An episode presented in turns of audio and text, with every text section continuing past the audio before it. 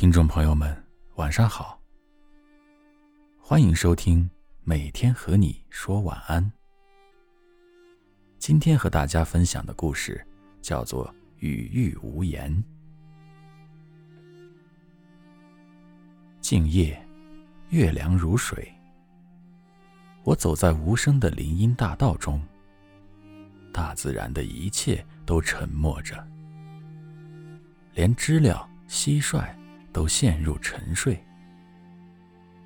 俯身，我捡起一片落叶，在斑驳的月影中，我看到身骑白马的刘邦款款走来。他来到了我的面前，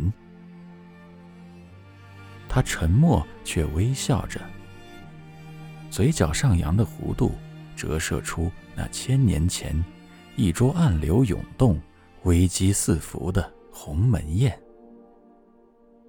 面对项羽欲除之而后快的昭昭野心，他隐而不发，只是无言的将百万雄师盈盈握于掌中。青天白日，乌江畔头，他雄姿英发，俯瞰着大势已去的西楚霸王，挥一挥手中的长剑。他在沉默中向天下宣告：是实力让他刘邦扼住了强敌的咽喉。没错，成败不是取决于霸王那轻视敌人的狂妄之言中，而是决定于汉高祖金戈铁马、无言的运筹帷幄中。沉默的实力。铸就千年的丰碑。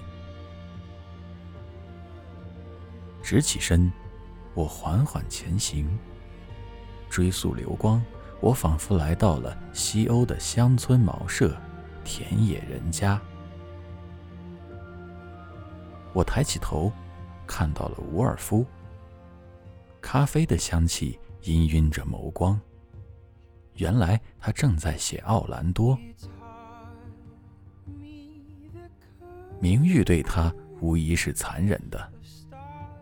这个一生都徘徊在生死边缘，最终也难逃作茧自缚的无才作家，或许曾经扬手，大声地质问阳光，质问人群，质问神明：为何独将病魔附在了他身上？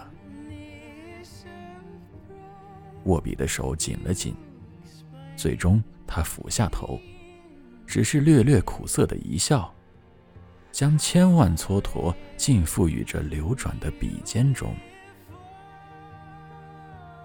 文字无言，但伍尔夫的惊世之才，已在他的奋笔疾书中悄然铸就了伟大的丰碑。子曰：“语欲无言。”实力没有言语，勤奋亦是无声，辉煌终归沉默。这便是沉默的丰碑。面对外国同学的耻笑，徐悲鸿泼墨宣章。那一幅幅美轮美奂的绝世佳作，便是沉默的丰碑，让外国同学无地自容。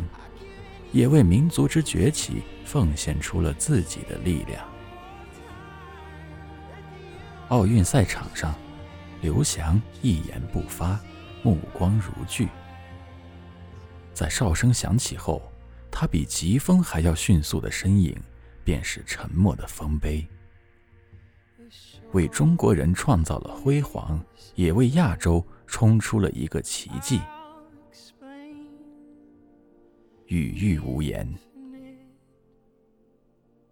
夜深了，我走在归家的路上，岁月在耳畔静谧的流淌。